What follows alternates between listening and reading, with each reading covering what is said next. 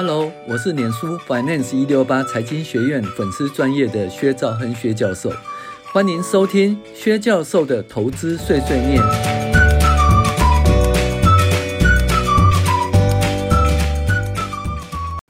各位网友，大家好，我是薛兆亨薛教授。我们今天来讨论财报怪谈第二十集，获利不好吗？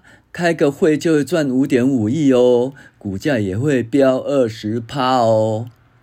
大家都要了解这个会计原则啦。你的钱会突然不见了，也可能突然赚到一笔钱，也可能什么事都不会发生。这就是合并个体的变动。那最著名的案例呢，就是台新金丧失对彰银的控制权啊。导致本来是合并报表的合并个体变成由合并报表子公司剔除，就彰银从台新金的合并报表剔除啦。那那个时候就必须以公允价值重新评价和账面价值的差异，然后承认评价利益或评价损失。那台新金于九十四年呢，投资彰银三百六十五亿元，却在一百零三年呢丧失对彰银的经营权。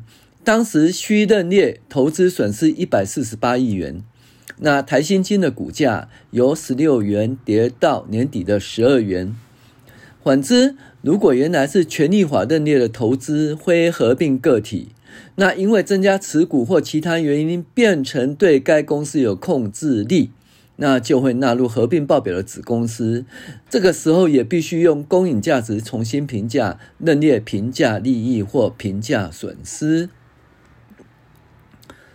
当然呢，如果你说好啦，那财政部打输呃官司，然后又让台台新金哦重新取得张银的那个控制权，于是呢，台新金又把张银认列合并报表，那台新金的三百六十五亿元会冲回来吗？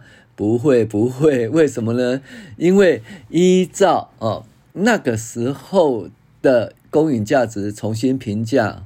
绝对没办法把三百六十亿元冲回来哦，所以呢，打输官司以后，纵使再打赢官司，也无法再恢复原状了哈。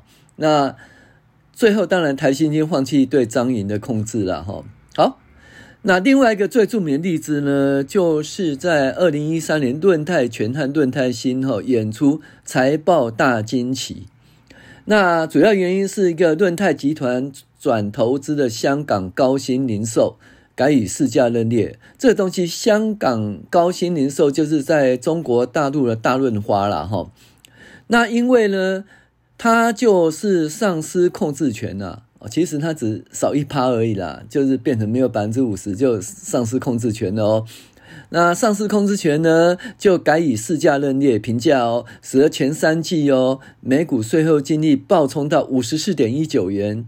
即二十八点八三元，就是润泰新跟润泰、润泰全跟润泰新的那获利大幅增加。可是如果没有并入这一次的评价呢，前三季分别只有五元及三点五六元。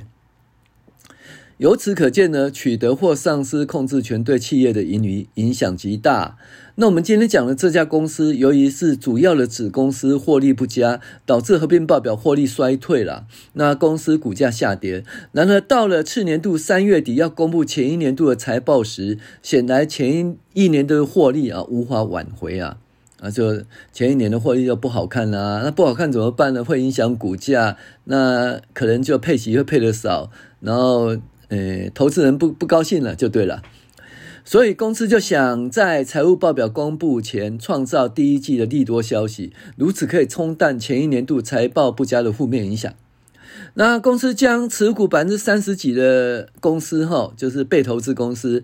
这个原先以权益法认列，这是被投资公司哦的投资项目，哈。可是公司利用开个董事会，然后呢，两个董事辞职，然后在公司补进哦代代表公司的董事。那仅仅仅开个会呢，一纸会议记录就取得哦过半数的董事席位，进而取得控制权。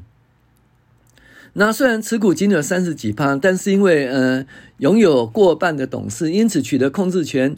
在第一季呢，这家公司会纳入合并报表个体的子公司。那大家都知道，纳入合并报表个体的子公司要重新用公允价值评价，对不对？那于是呢，就用公允价值评价跟原来的那个账账面的金额的成本呢，就认列差额认列了五点五亿的评价利益，使得第一季的公司的获利亮丽。那这冲淡了前一年财报不好的影响，股价因而顺利反应啊。那股价上涨理由其实很简单啊，就是股市是反映未来而非过去。那前一年度的获利不佳，被第一季的评价利益所冲淡啊，股价因何可以反应哦。